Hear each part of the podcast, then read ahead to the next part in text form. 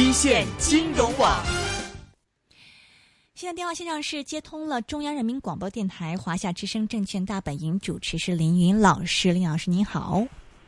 啊，你好。哇，五一假期结束之后，A 股的情况似乎还是有一点这个 不冷不热的这种情况啊。嗯。呃，应该说过节期间呢，消息面呢并不是十分的有利。呃，整个的状况呢，一个是 IPO 呢，还是处在一个提速的一个状态。嗯。另外一个呢，这个基本面基本面方面呢，我们看到不管是数据也好，还是呢跟股市呢相关的这个呃一些呃一些这个事件也好，也都不是特别有利啊。所以今天的市场很不容易啊，出现低开之后呢，慢慢的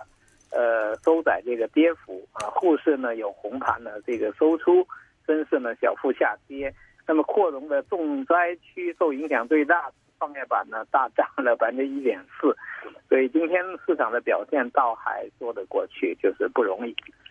嗯哼，明白。但是这个 A 股方面，今年以来会很，就是从可能去年年底以来就一直是这种不冷不热的一种状态。那么，比如说像之前推出沪港通啊，其实沪港通也就好了，但是关键是有有很多的这个议论呢，是认为说这个沪港通其实帮这个 MSCI 指数是嗯通路嘛，因为现在 MSCI 指数是说是想纳入这个 A 股的一些成分在里面。那么如果一旦是它纳入一些 A 股成分在它指数里面的话，你就会吸引一些被动的投资资金嘛。那么很多的这个预估规模都是几几万亿美元的这样一个水平，但即使有这样的一个预期，A 股好像还是起不来呀。您觉得这个投资者主要现在不喜欢 A 股，或者是说这个大家投资信心不强的一个原因是什么呢？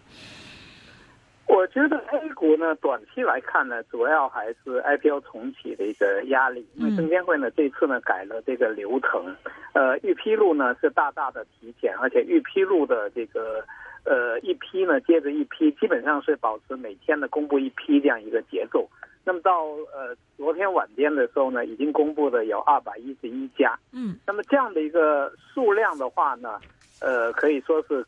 接近，我觉得应该接近够发半半年的一个时间，而且从证监会来讲呢，现在他就不管市场的一个反应，一直呢就是每天呢他会公布一批，因为按证监会现在的规则呢是受理及预披露，嗯，那么受理及预披露呢，等于他这个窗口一接到这个报单的话呢，他就会预披露，所以从从操作的角度来讲是符合现在的规则，嗯，但是呢从对市场的影响来讲呢，我觉得投资者呢有点。这个心理的压力呢会比较的大，我们可以对比一下呢，这个我不知道香港现在的地铁的一个状况，但北京的地铁的状况呢是在早高峰、晚关高峰的时候呢，因为流量呢太大，那么让大家排队呢是在地铁外面就站外呢来进行排队，然后呢在站与在每个站呢就是枢纽站呢在转跌的时候呢。不是把通道呢打宽加速，而是反而是把通道呢用栏杆呢围起来，是控制流量的一个做法。那么控制流量的做法呢，主要能够保证了站内呢有正常的一个运运行。大家在站内的时候会比较呃呃有谱一点，而在站外呢，大家会觉得遥遥无期。但我们看呢，证监会现在的做法呢，是把人放到站内里头来，那么站内会显得很拥挤，会呃离这个地铁。地铁车呢会很近，但是在站内的人会觉得很恐怖。现在呢，我觉得 IPO 对市场的影响呢就是这样一种状况，就是从站外呢把人呢直接呢导流到站内，那就是在站内的时候呢会压力很大，这样会带来两个反应，一个是供的增加，一个是需求在短期里头减少，因为有些投资者会觉得机会不多，会有离开，这样呢就是一个双杀的一个格局，就是。供应看起来会增加，而资金呢会在短期里头离场，这也是过去一段时间里头我们看到创业板呢出现连续的下跌，嗯，指数的跌幅呢要远远的小过个股的跌幅，创业板上面很多品种的跌幅呢是在百分之三十到百分之五十之间是非常险恶的。第二一个呢就是在过节期间呢，我们看到北京呢，哎，这个万科有一位副总，也是北京公司的总经理，叫嗯，呃叫毛长庆。毛，毛长庆，对他，他这个在一个内部讲话上面的一个讲稿被我们呃苟且理解为呢是被呃断章呃取义的这样的流传出来，或者添油加醋的这个流传出来。但是呢，显然如果说房地产呃出现了预期上面的一个变化的话，我觉得对稳增长的影响还是比较大。那对股市的影响呢也会比较大。所以今天早间的另外一个调整压力呢，就来自房地产板块下跌的一个影响。其实到周四的时候呢，我们看到万科啊、保利啊这样一些一线的地产商也是出现下跌的一个走势。嗯，那我觉得这是第二个影响的一个因素，就是就是呢，这个房地产一旦呢出现观望，一出现了这种预期上面的改变。那么对整个呢这个股市的心理的影响和产业链上面的影响呢，也会是比较的大。嗯，第三，我我我不好意思，我在这里插一句，不好意思，在这里插一句，因为很多香港听众不是很了解说这个毛长呃毛大庆先生的这么一个啊这个发言到底怎么回事儿，就具体基基本上总结一下来，他的这个要点就是认为，对于某些城市啊来说呢，这一轮房地产非政策性调控的萧条，有可能会带来长房地产。长时间处在难以反弹的局面，就整体而言的话，就是他的一个发言论调是相对来说比较悲观的，所以是带来了这个市场上啊地产股的一些波动了。OK，这是刚才您提到说是第二个，就是你这个预期的改变。对，我觉得其实他那篇讲话呢，我是有比较仔细的看过，我觉得他提供了非常多的这种数据，而且这些数据呢不是市面上面。呃，这个在讨论的一些范围，嗯，然后呢，他想传递给市场的信息呢，其实也很复杂。他其实也在讲北京的特殊性，但是呢，他也在讲北京在一年以后，就今年年底的时候呢，可能会面临一次重要的一个考验，这是对北京的一个判断。但他也解释了他的楼盘的降价呢，是因为政府给他指令的一个结果。另外，降价以后呢，销售呢也非常的快，但是他强调呢是刚需。如果价格往上走的时候呢，销售呢就会呃就会那个缓下来，受到的影响呢非常的大。另外一个呢，它是讲了周边的一些地方，整个呢开工开工的一个情况、供应的一个情况和需求的情况，呃都不是太过的一个乐观。所以我觉得它传递出来的信息呢是比较复杂的。但是有一点确实是全国呢会出现。呃，分化。那北京的特殊性呢，未必是一个通盘的一个特殊性，我觉得应该是这么一个一个状况。数据本身还是挺有意思的，很值得呢解读。当然，我们也看到呢，万科，呃，不承认这篇东西。呃，毛大庆本人呢，也不太愿意呢承认这份东西。所以呢，反而呢，加大了这份东西呢，在市场呢引发的一个波动。我觉得这是第二个层面的东西。嗯。那么第三个层面呢，我觉得。目前呢，A 股呢，其实估值重心呢还没有真正的稳住，没有稳住呢，主要是来自呢这个银行业这块的一个影响。我们看到 A 股的银行股呢，主流的品种呢，大概市盈率呢是在四倍左右，应该继续呢会维持比港股呢更低的一个水平。而您刚才讲到呢，就是沪港通可能所带来的一个影响，我觉得沪港通呢，可能要等到市场呢真正企稳的时候呢，它的作用。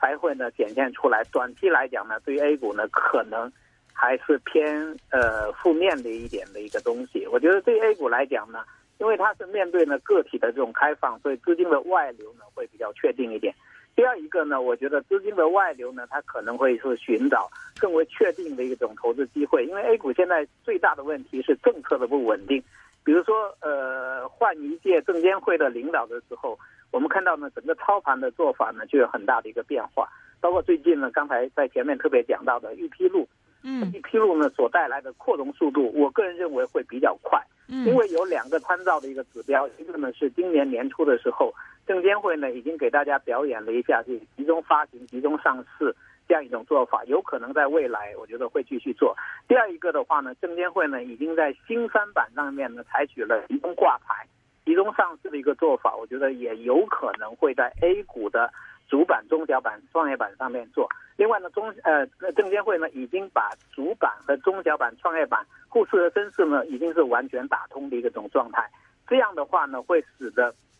在上市的呃，出口上面呢，我觉得会有提速的一种空间。所以不管怎么样讲呢，A 股会面临一次呢真正的扩容考验，也会面临呢证监会呢进入一个，呃，从从它这个适应到现在呢正式呢操作的这么一个阶段的一个是呃一个阶段，这个对市场呢有一定的一个压力。当然了，A 股呢目前所处的位置呢又非常的微妙，比如说沪市呢是在两千点这一带。是可以说是多年的这种低点的一个呃位置上面。嗯第二一个呢，对创业板来讲呢，其实位置呢也很关键，它是在它所谓的年线这个位置上面，也算是向下呢，就算是真正的转入一个偏熊一点的一个状态。而从创业板很多品种来看呢，在过去呢将近半年时间的调整当中呢，很多品种呢也是杀人不见血，就是跌掉百分之五十以上的品种呢是比比皆是。所以目前呢，对创业板来讲，它需要呢反弹，而且反弹呢可能会对 IPO 的重启呢有利。但是呢，说实在的，目前这种状况呢是变得呢比较的复杂，有可能投资只需要挨过这一关，然后才会看到呢 A 股以一种新的一种状态呢来运行。嗯嗯，所以 A 股方面的话，您可能短期和中期都不会特别看好了。我觉得主要是。呃，这一次呢，监会的这个做法呢，我觉得呃态度上面呢比较强硬，而手法上面呢显得有点笨拙。呃，我觉得目前的这个做法呢，可能对市场来讲会有一个很直接的一个考验，因为比较少的是动用一个安抚的一个做法，因为 A 股呢 一一直是需要。呃，市场要要平稳运行的话呢，是需要有讨价还价的一个过程，需要让投资者能看到呢有入市的一个理由。但是呢，近期的这个做法呢，除非我觉得，除非呢两种投资者啊愿意在这个时候呢这个加码这个投资，一种呢就是利用了市场比较大的一个下跌呢，想做一下反弹的一些投资者；嗯，另外一种呢，有可能是已经在场内，其实是退无可退，就是产业资本。我觉得 A 股呢，有可能会迎来的一个机会点呢，是产业资本的一个动作。如果我们看过去，呃，二十几年的 A 股呢，真正在熊市当中呢，能够挺身而出的，一定是产业资本，一定不是呃金融资本。金融资本呢，都会倾向于呢这个呃追随这个潮流，追随趋势，就是市场涨的时候。它会加码，市场跌的时候呢，它会退场。敢于逆势操作的这个金融资本呢，还是比较少的。但是产业资本有可能在这个阶段里头，利用股市的这个相对的一个低位，在股市上面呢，呃，做大自己的一个呃一一个一个操作。这个呢，在两千年前后呢，我们是曾经见到过的，就是产业资本呢会比金融资本呢有更长期的一种打算，也有更多的一个玩法。那现在呢，在呃五一节前的时候呢，我们是看到金融资本的一些动作，比如说就是保险，保险呢在 A 股上面呢几次加码，但是是也有可能是以参股或并购的这种方式来展开。嗯，那另外呢，我们也看到类似于马云啊或者腾讯啊等等这样一些也是偏呃新兴产业里头新资本的一种力量。那我觉得这有可能是扭转 A 股走势的一种呃一种一种一种因素吧。呃，但是呢，需要呢看看它这个入场的这种速度，呃，决心，还有呢引起了这种连锁反应。嗯，但就 A 股本身来讲呢，我觉得目前可能是一个观望期。嗯嗯，您刚刚提到就是说，因为这一次的这个 IPO 的这个速度加快，其实对创业板有蛮大的一个影响的。但今天从盘面上，这个创业板是涨了百分之一点四八嘛，是一个反弹吗？您觉得？呃，今天创业板的这个走势啊，嗯，我觉得创业板呢，一向的就是说它会走的呢，跟市场的预计呢，会会略有差别。在这里呢，营造一点反弹的可能性也是有。一方面呢，是因为它从一千五百七十点左右呢，跌到了一千二百三十点左右，这个呢，绝对的跌幅呢是是比较大的，时间呢也比较长。第二一个呢，是我们看个股上面呢，跌幅在一半以上的品种的数量也不算特别的少。嗯，那么这样呢，就给反弹呢有了一定的基础，就是调整的时间和空间。第二一个呢，在今天盘面上面呢，我们看到一些比较主动的做多的一些力量，是来自呢类似于像，呃，像苹果产业链条的这种带动啊等等这些，嗯，呃或者通讯啊，呃电子元器件呐这样的一些。我觉得呃道理上面呢是有一点了，就是说通过呢这种链条上面带带动来营造一个反弹。第三一个呢，我觉得对于呃管理层来讲，或者说 IPO 企业来讲，或者中介机构来讲，其实他们也很需要呢创业板有一个企稳或者有一个反弹，最好是。因为千辛万苦挤到呢 IPO 要发行这个环节，不仅 IPO 能够成功不成功，第一要取决呢发行的价格，那这里头呢有个跟创业板的比价的一个关系。嗯。第二一个呢，也需要呢创业板有一个相对稳定或者略高一点的一个估值，这个呢对他们以后的套现呢也有这个正面的一个作用。所以反而是呃利益的共同点呢是在创业板的这些。品种上面，呃，第四一个呢，我是注意到呢，在今年一季度的时候呢，基金总体减仓，但是呢，在一些呃核心成长股上面呢，还是有加码的一些动作，包括呢一些新的类型上面呢，也有加码的一个动作，所以我比较怀疑呢，就是比如说公募基金呢，它有可能呢是总体减仓，然后呢在局部上面呢继续呢呃加码，这个也是公募基金呢过去呢熬过。市场调整的一个制胜的一个一个做法，就是它收缩，然后呢抱团，然后呢在局部上面营造热点。目前呢有一点这种迹象，所以我个人认为呢，创业板在这一代呢出现有组织的抵抗，呃是不能够排除的，因为毕竟呃技术上面、形态上面和呃觉悟需要上面呢都有这种可能。但是整个 A 股呢，因为现在缺乏成交量。所以呢，整个呢出现大级别的反弹或者全方位的反弹，我觉得这个很不现实。另外一个呢，不管是从基本面还是从扩容的角度来讲，我觉得市场呢能够抵抗就已经不错了，很难出现呢真正大的一种机会。还有呢，从本届政府的一些做法来讲，我觉得改革的节奏呢会比较快，落点呢也会比较多。这样的话呢，给市场带来的一个影响呢，就是呃可以有很多热点，可以有很多题材。但是呢，持续性都不会太过强。嗯，另外呢，都很难能在短期里头呢取得这个有效的一个突破。就像我们之前看呢，像自贸区，我们看在市场是有过轰轰烈烈的炒作。嗯，呃，京津冀一体化，我们看炒作的力度呢也是蛮大的。还有呢，在呃五一节前的这个长江黄金带啊，这个黄金通道啊，是你都会看到好多概念的理由。对，然后呢，还有西部的这个丝绸之路，对吧？嗯嗯。新疆啊，什么之类的。但是你会看到呢，就是很难在短期里头呢见效，都是一些宏大的，啊，一些故事的开篇。但是呢，很难在短期里头呢出现真正的一个一个改变。所以我觉得，如果着眼于是十年一个周期的时候呢，我们会看到现在是一个宏大的故事的一个开篇。但是如果着眼于短期的这种操作的时候呢，会觉得就是真正下手呢会比较难。特别是呢，当整个市场的估值重心在下行的时候，我觉得对偏谨慎或者偏理性的投资者来讲，会觉得尤其的为难，因为整个市场没有站住，整个市场就是估值上面呢是没有站住，基本面上面呢，我觉得呃本来呢这个房地产呢是一个具有扭转力量的这样一个行业，但是从近期来看的话呢。呃，我个人的感觉呢，就是会有很多事儿呢纠结在一起，嗯，包括呢，央行前不久所强调的有序违约，这也是意味深长的一句话。有序违约呢，意味着呢会有局部的这种风险，